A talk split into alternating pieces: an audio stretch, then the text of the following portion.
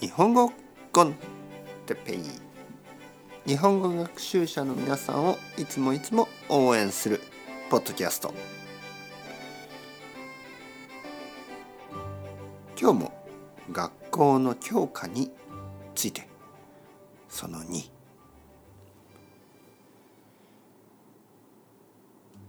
はい皆さんこんにちは。日本語コンテッペイの時間ですね。元気ですか？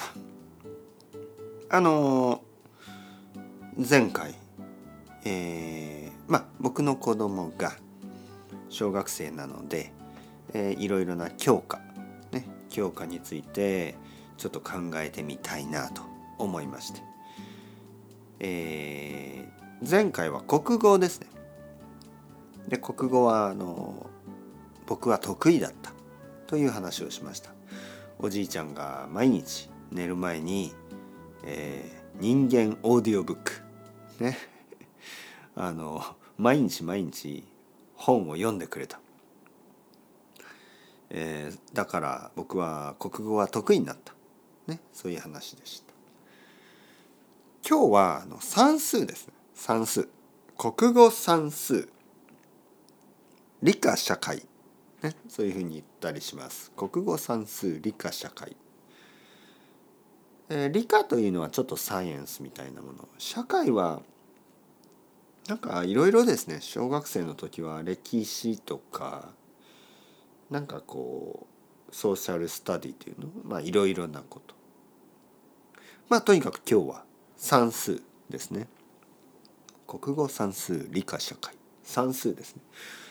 算数は僕はあの小学生の時は得意でした。悪くなかった。はい。結構計算が早かった。ね。計算は 1+1 は2とか。まあもっと難しいのもありますけど。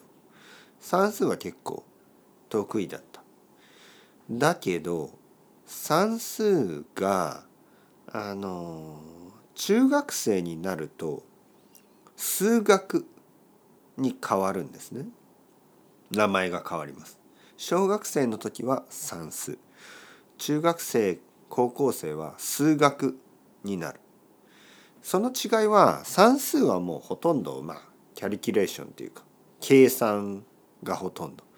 数学になるとまあマスマティクスですからもっとこう複雑な計算が増える。そこで僕はちょっと数学が苦手になりました。よくわからなくなった。興味が少しなくなった、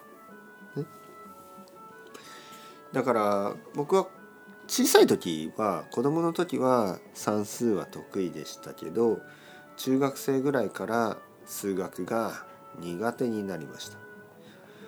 もう一つ苦手になった理由があって先生ですね。